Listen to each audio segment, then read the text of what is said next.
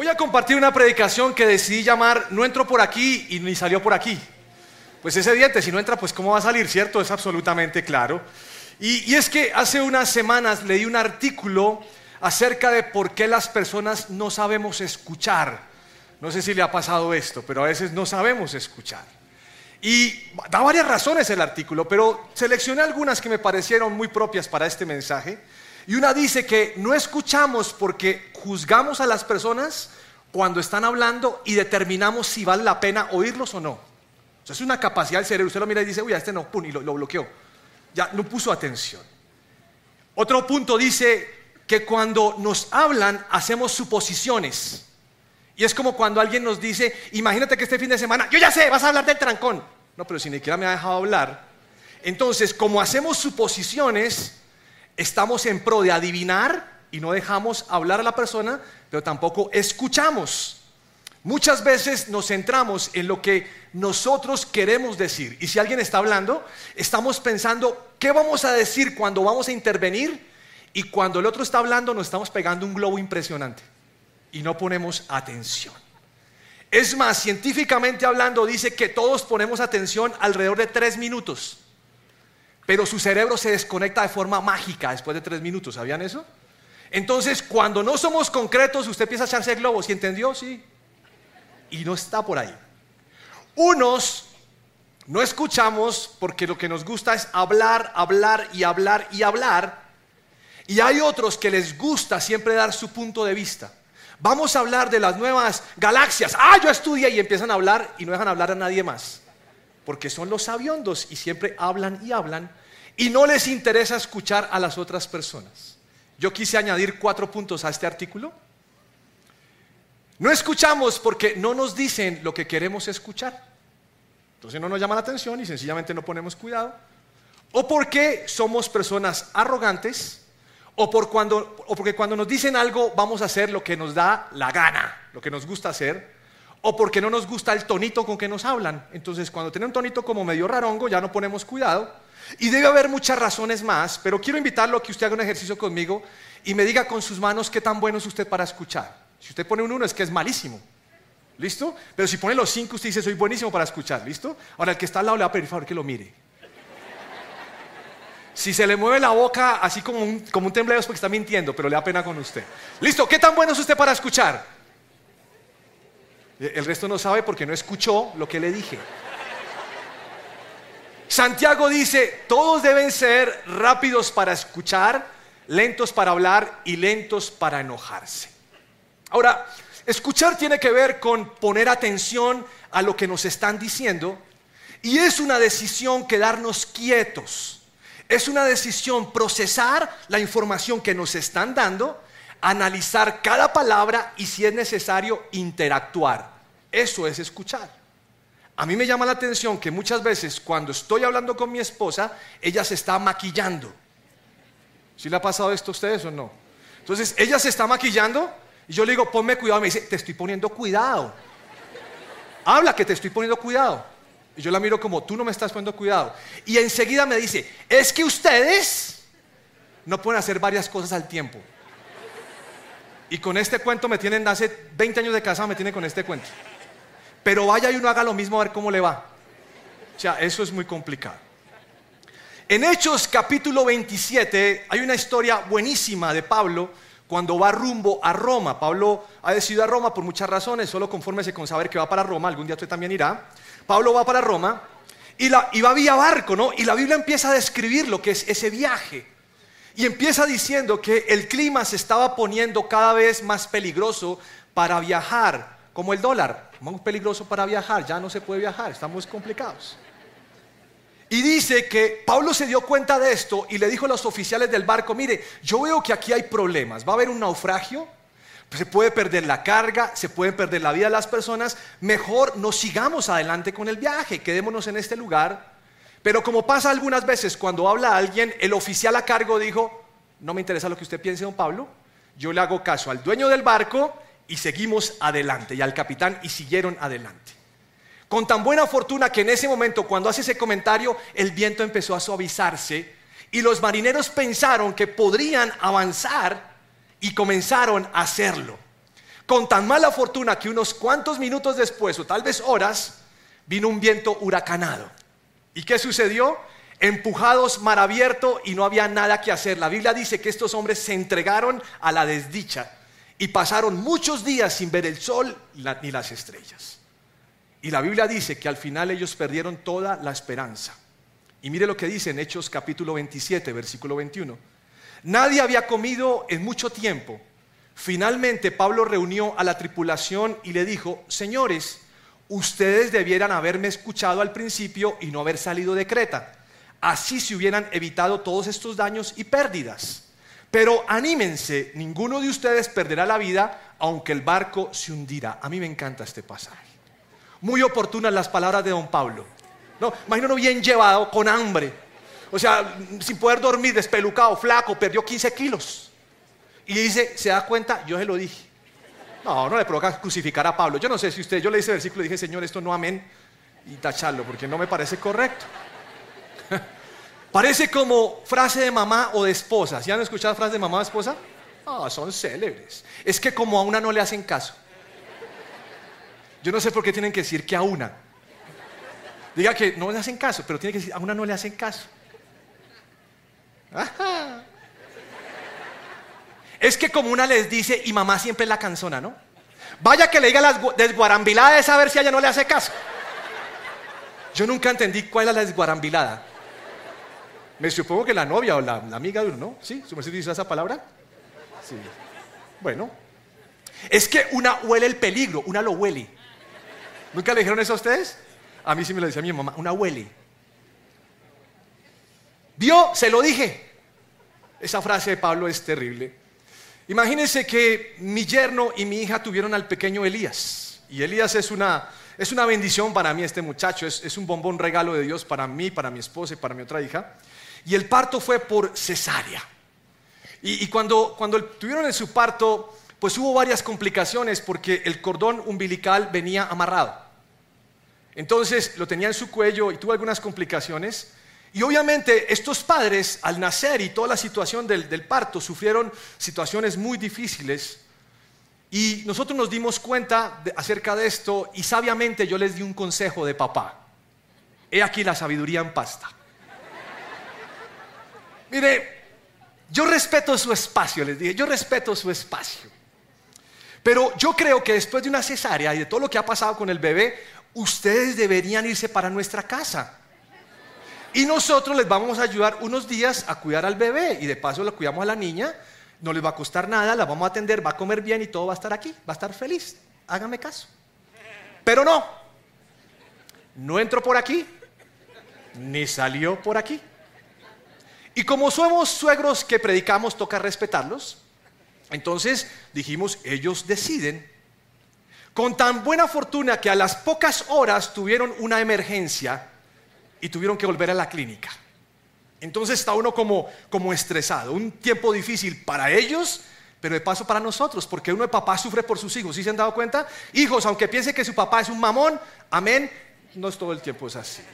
Sufrimos por ustedes y entonces eh, volvimos otra vez a la clínica, allí estuvimos. Ya no les dije nada, porque como no entró por aquí, ni salió por aquí, pues uno no repite. Hasta que ellos decidieron consultar en Google.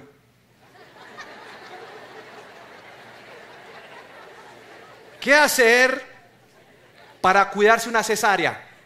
Y ahí salió, vayan de sus papás. Eso fue fabuloso. Y es que estamos frente a generaciones que no escuchan a los mayores. ¿Sí les ha pasado esto? No. Ni a los padres, solo escuchan a los iguales, a los pares, o escuchan a las redes sociales o los portales. ¿Cuántos dicen amén? Esto es una realidad. No, no estoy en contra de los jóvenes, tranquilos muchachos. Todo va a salir bien, todo se va a componer. Pablo está diciendo, miren, no debieron haber salido de Creta. Y a veces, cuando usted no quiera decir, se lo dije, dígale a sus hijos, yo te dije que no salieras de Creta. Pero como tú haces lo que tú quieres. Ahora, esto es una generalidad. ¿Por qué no escuchamos a las personas? ¿Por qué no nos escuchan? Un pastor amigo nos invitó a predicar a su iglesia, o me invitó a predicar a su iglesia, y cuando me reúno con él me dice, mire, yo quiero que vaya a mi iglesia y que me hable acerca de este tema. Yo le dije, está bien. Y me dice, quiero que sepa que lo que usted va a predicar, yo ya lo he predicado, pero no me hacen caso. Tal vez a usted, como viene de otro lugar, de pronto sí. Y yo quedé como aterrado. Ahora, este tema no es exclusivo de la juventud, sino que en todas las esferas de, de nuestra vida, a veces nos falta poner atención y escuchar lo que nos están hablando. O que la gente haga lo que les pedimos o lo que nos piden. Proverbios dice, entrégate a la instrucción, presta suma atención a las palabras de conocimiento, escucha, presta atención. Y es que cuando alguien pide un consejo, lo que estamos buscando con ese consejo es evitar daños y pérdidas. Pero algunos piensan que con el consejo queremos amargarles la vida. Como cuando los hijos moviendo su pescuezo de resorte, ¿sí los ha visto? Es que mi papá es una mamera.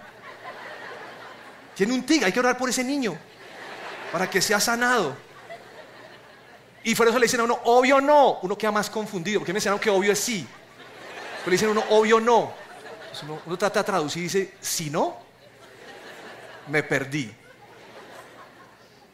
La Biblia dice en Proverbios 23, 22, escucha a tu padre que te dio la vida. ¿Tiene algún jovencito al lado? Mírelo con cariño, dígale, venga para acá, tesorito. Escucha a tu padre que te dio la vida y no desprecies a tu madre cuando sea anciana. Adquiere la verdad y nunca la vendas. Consigue también sabiduría, disciplina y buen juicio. ¿Entendió Lucas? Bien. Proverbios 4, 1, 5 dice, escuchen hijos la corrección de un padre. Dispóngase a adquirir inteligencia. Yo les brindo buenas enseñanzas, así que no abandonen mi instrucción. Mi padre, escribe Salomón, mi padre me instruyó de esta manera, aférrate de corazón a mis palabras, obedece mis mandamientos y vivirás. Adquiere sabiduría, adquiere inteligencia, no olvides mis palabras ni te apartes de ellas. Escucha esto es un ejercicio que todos tenemos que hacer. Porque en nuestra vida vamos a encontrar gente con mayor sabiduría e inteligencia que nosotros, con mayor experiencia. Esas canas que usted ve son canas, no de sufrimiento, algunos ya han sufrido, pero, pero son canas de sabiduría supuestamente. Y podemos aprender de otros para lograr metas y sueños. Pero para esto necesitamos una cosa que se llama humildad. Y es que a veces no somos humildes para aprender. Salomón en su gobierno, cuando gobernó Israel, fue muy duro con los impuestos. Cuando él murió, subió al gobierno su hijo Roboam. Y Roboam, y fue la oportunidad perfecta para que el pueblo en esa transición de gobierno hablara con Roboam y le pidiera algo. Le pidió un bajonazo en los impuestos porque estaban cobrando demasiado. Y ahí me sitúo en Primera de Reyes, capítulo 12, versículo 6. Después el rey Roboam consultó el asunto con los ancianos que habían sido consejeros de su padre Salomón. ¿Qué me aconsejan ustedes? les preguntó. ¿Cómo debo responder a este pueblo? Los consejeros ancianos contestaron, si hoy se pone al servicio de este pueblo y les da una respuesta favorable, ellos siempre serán sus leales súbditos. Sin embargo, Roboam rechazó el consejo de los ancianos y pidió en cambio la opinión de los jóvenes que se habían criado con él y que ahora eran sus consejeros. ¿Qué me aconsejan ustedes? les preguntó. ¿Cómo debo responder a esta gente que me pide que alivie las cargas que impuso mi padre? Los jóvenes contestaron. Así debía responder a esos que se quejan de todo y que quieren una carga más liviana. Mi dedo meñique es más grueso que la cintura de mi padre. Le está diciendo, no señor. Noten ustedes la diferencia en el texto. Dice que le pidió consejo a los ancianos y después le pidió, opinión a los jóvenes. Son dos términos diferentes. Ahora después dice consejo porque no quiere utilizar la misma palabra. Pero ¿qué es un consejo? Un consejo uno se lo pide a alguien que tiene autoridad. Y cuando uno pide ese consejo es porque esa persona me va a decir algo que me va a servir porque hay una responsabilidad en el consejo. Pero cuando yo pido una opinión, si no me sirve, pues la dejo. Pero se trocó en la vida de, Roboam, se trocó el concepto y él prefirió la opinión que el consejo. Y no es un tema de edad, sino que hablamos de experiencias, de formas de ver la vida. Si hay una persona que tenga 70 años y me puede ayudar a tomar un atajo para que me vaya mejor, ¿por qué no hacerlo? ¿Por qué ser terco y querer cometer los mismos errores? Porque es mi propia vida. Puede ser que esté tirando ese consejo a la basura. Si ustedes terminan de leer este capítulo, van a encontrar cuál fue el mejor consejo. Y el mejor consejo lo van a ver por el fruto. Así medimos los consejos. ¿Qué sucedió allí? Pues hombre, el reino se le dividió porque el tipo no quiso acceder al bajonazo de los impuestos. ¿Cuántas veces nosotros hubiésemos podido prevenir algo si hubiéramos escuchado? ¿Cuántas veces? ¿Cómo llevar un matrimonio hasta la vejez? Pregúntele a alguien que lleve 50 años de casado con la misma. Si usted tiene cuatro divorcios, ni se me acerque. Alguien que sepa lo que es eso. Alguien que nos aporte. No se trata de pedir consejo a cualquier, a cualquier persona, sino a alguien que tenga autoridad. Y tampoco estoy diciendo que de pronto una persona de edad no se pueda equivocar, claro que está. Pero la Biblia dice que la multitud de los, en la multitud de los, de los consejeros está la sabiduría y podemos tomar mejores decisiones. Yo encuentro que en este tiempo es muy fácil en tener en poco estima a las personas mayores, ignorando que si Dios permite llegaremos también allá en algún momento. Y pensamos que los viejos son cuchos mamones. Y preferimos escuchar a los iguales o a la tecnología. Y esto es lo que predomina. Y nos olvidamos que ellos pueden darnos un buen consejo. Hoy en día cualquiera da un consejo sin tener conocimiento. Y quedó aterrado los consejos. Porque no le preguntamos a la mujer que tuvo 13 hijos cómo criar a los hijos, sino le preguntamos a un médico que es médico, pero no ha tenido hijos. ¿Quién me puede dar más? Usted decida, pero no se vaya a Google. Vivimos tiempos donde el desprecio se respira con facilidad y somos igualados a las personas de edad. No hay respeto, no hay honra. Sorprendente. Cuando yo estaba en el colegio, esto me pasó en Berea, les voy a contar, no está, no está en, el, en el libreto, pues les voy a contar. Imagínense que yo estoy dictando una clase en Berea y les estoy contando la experiencia de cuando yo estaba en el colegio.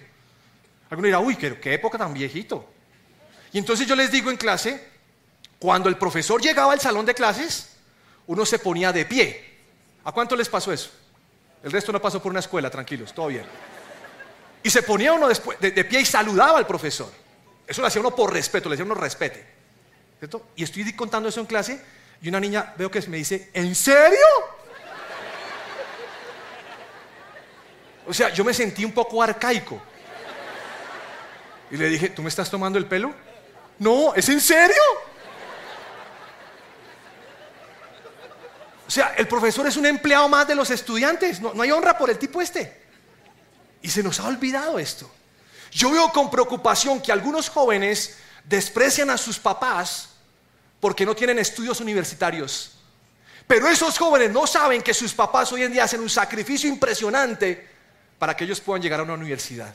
Y nunca les dan la honra. Y nunca les dicen, gracias papá. ¿Qué tan tremenda? La gloria de los jóvenes es su fuerza. Las canas de la experiencia son el esplendor de los ancianos. No se le olvide eso nunca.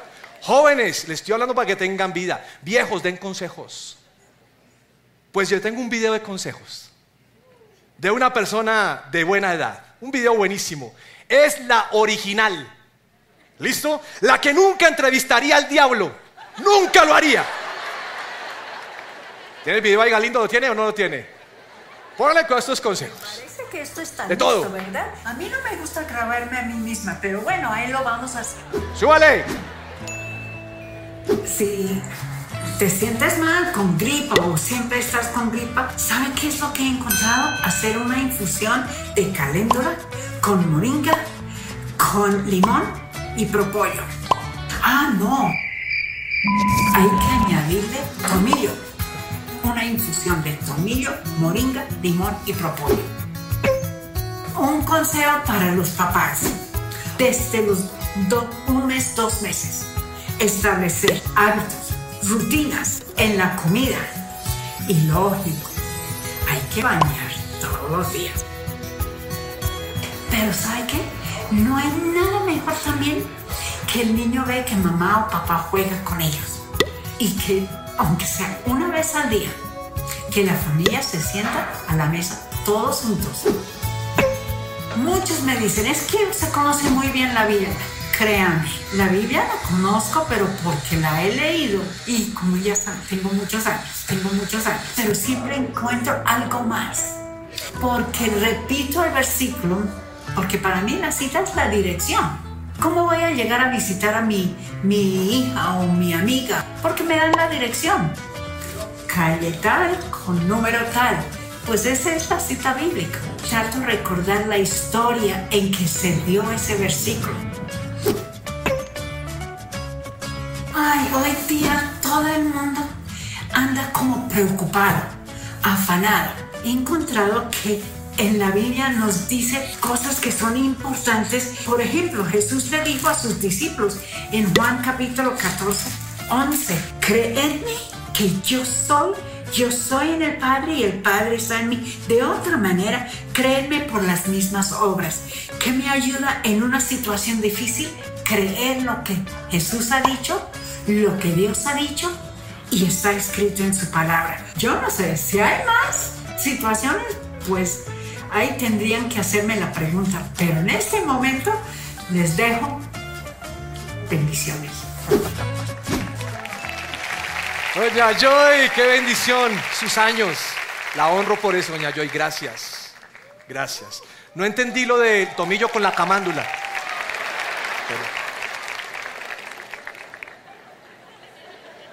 ¿Se escuchan? Tomillo con camándula. No sé. Hay un versículo.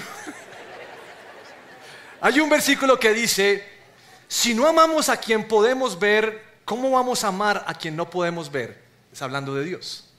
Le voy a cambiar una palabra. Si no escuchamos a las personas que podemos ver, ¿cómo vamos a escuchar a Dios que no podemos ver? Queremos que Dios nos hable. Y yo he descubierto en todos los años de cristianismo que muchas veces Dios va a utilizar el consejo de otros para llevarnos por su buen camino.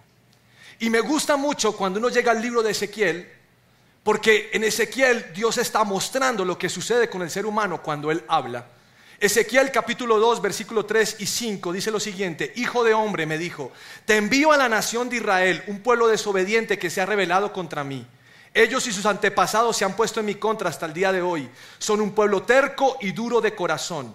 Ahora te envío a decirles, esto dice el Señor soberano, ya sea que te escuchen o se nieguen a escuchar, pues recuerda que son rebeldes, al menos sabrán que han tenido un profeta entre ellos.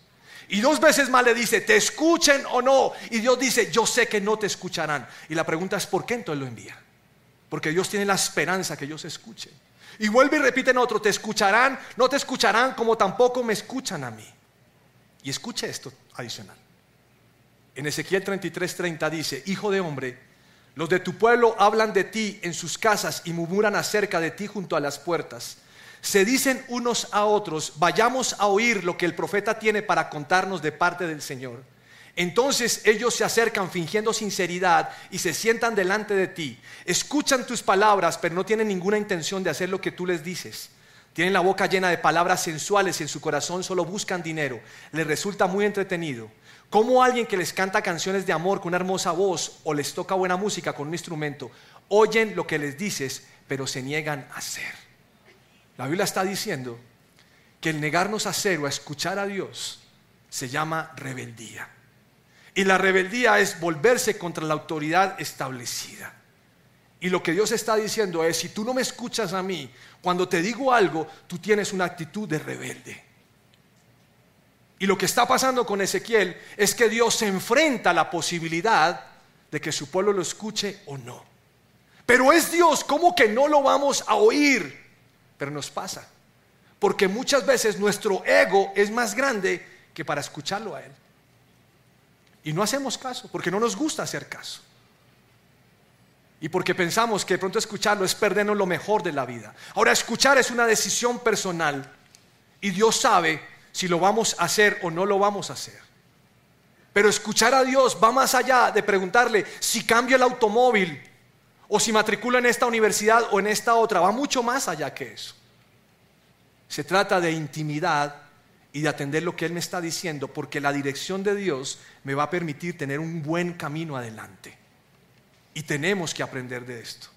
Tenemos que escuchar atentamente, meditar y entender qué es lo que Dios nos está diciendo. No lo que yo quiero que Él me diga, sino lo que Él me quiere decir.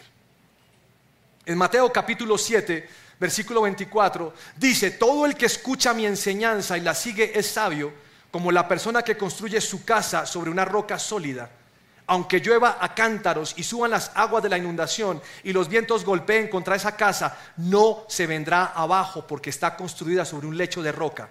Sin embargo, el que oye mi enseñanza y no la obedece es un necio como la persona que construye su casa sobre la arena. Cuando vengan las lluvias y lleguen las inundaciones y los vientos golpeen contra esa casa, se derrumbarán con un gran estruendo. Nosotros decidimos sobre qué queremos levantar, producto de escuchar qué es lo que Dios nos está diciendo. Cuando Mateo habla de escuchar, en el griego esta palabra es una palabra muy completa que tiene muchos significados. Por ejemplo, dice entender, hablar, obedecer, ser oyente. Eso significa esa palabra. No es escuchar un sonido. Y lo que este versículo está diciendo es que hay beneficios cuando tú escuchas. Hay beneficios en tu vida. Como por ejemplo, si tú escuchas y pones por obra o haces lo que te están diciendo, vas a obtener resultados. Va a haber resultados. Algunos quieren probar otros caminos. Bueno, usted verá. Pero se trata también de resultados. Si yo escucho, puedo prevenir errores. ¿Usted alguna vez se ha preguntado por qué le dice algo a Dios o le pregunta algo a Dios, le consulta algo a Dios y Dios todavía no le responde? Pregúntese por qué. Porque tal vez Dios lo que está llevando es el momento donde usted espere realmente y saber si eso que quiere es la, la respuesta que anhela de Dios. Y hay momentos donde Dios calla para que lo busquemos más y para que esperemos lo que Él está diciendo. Escuchar significa acortar los tiempos de la espera. Eso significa. Escuchar nos ayuda a elegir bien. Yo no sé si usted tenga un novio o una novia y tal alguien de autoridad y le pregunte, ¿qué piensas de mi novio? ¿Qué piensas de mi novia? El riesgo es que si le pregunto a alguien de autoridad me dice, ah, no, que, no, que no está de acuerdo con mi noviazgo. Ahora, yo, nunca he dicho que no estoy de acuerdo con un noviazgo con alguien, nunca lo diría, eso no es mi problema. Solo le diría, ¿ya pensaste en A, B, C, D, E, F, G, H? ¿Pensaste en todo esto? Y a algunos les digo, ¿ya viste cómo es su mamá? ¿Mm? ¿En serio? ¿A usted nunca le dijeron eso?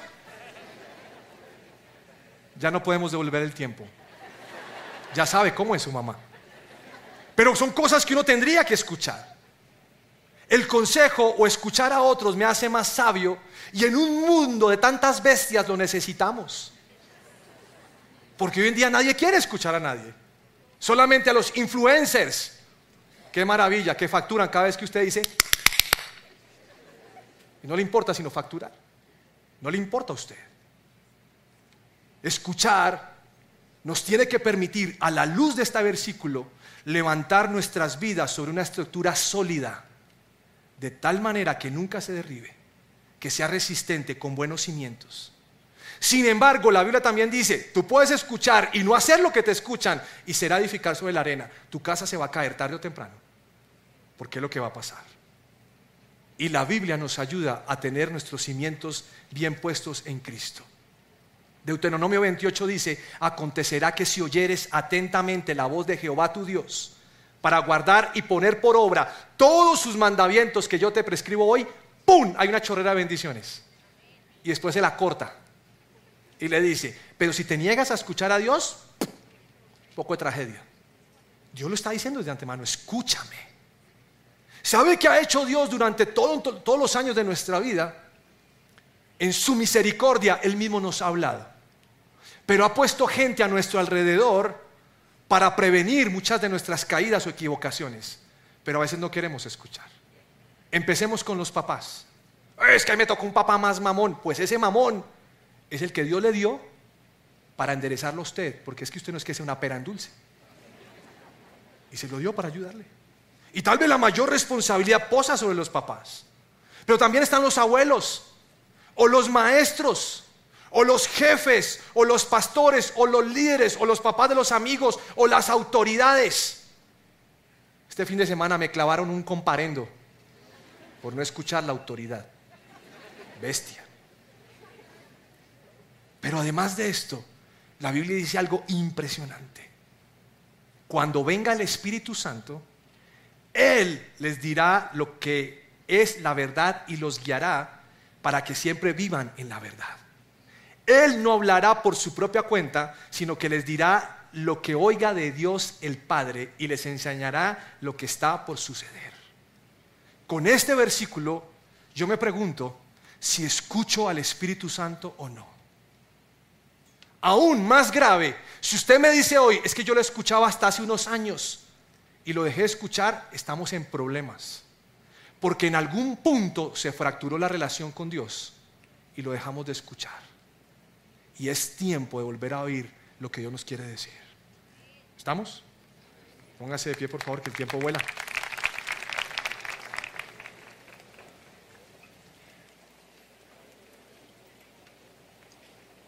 Señor, te damos gracias. Señor, yo creo que en este lugar todos tenemos que aprender a escuchar.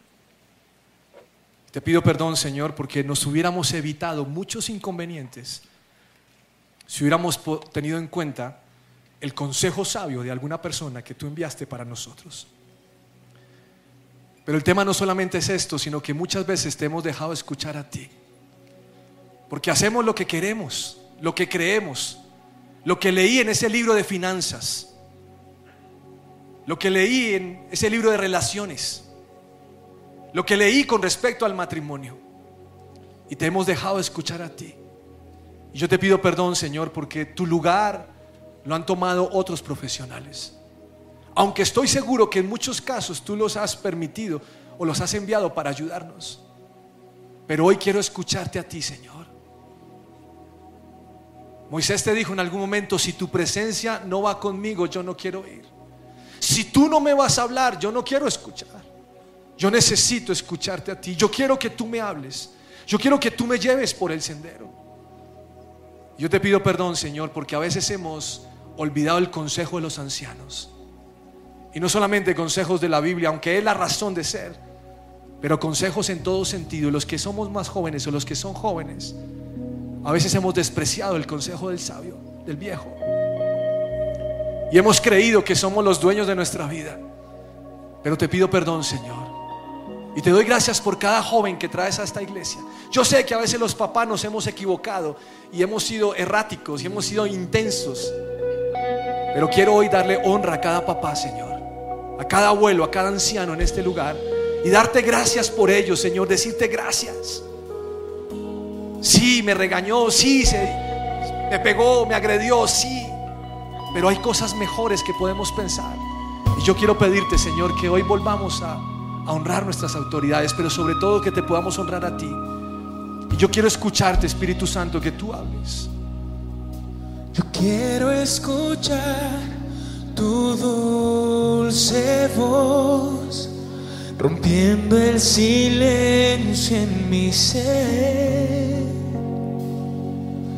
Sé que me haría estremecer, me haría llorar o reír y caería, y caería rendido ante ti, no podría y no podría estar ante ti, escuchándote hablar sin llorar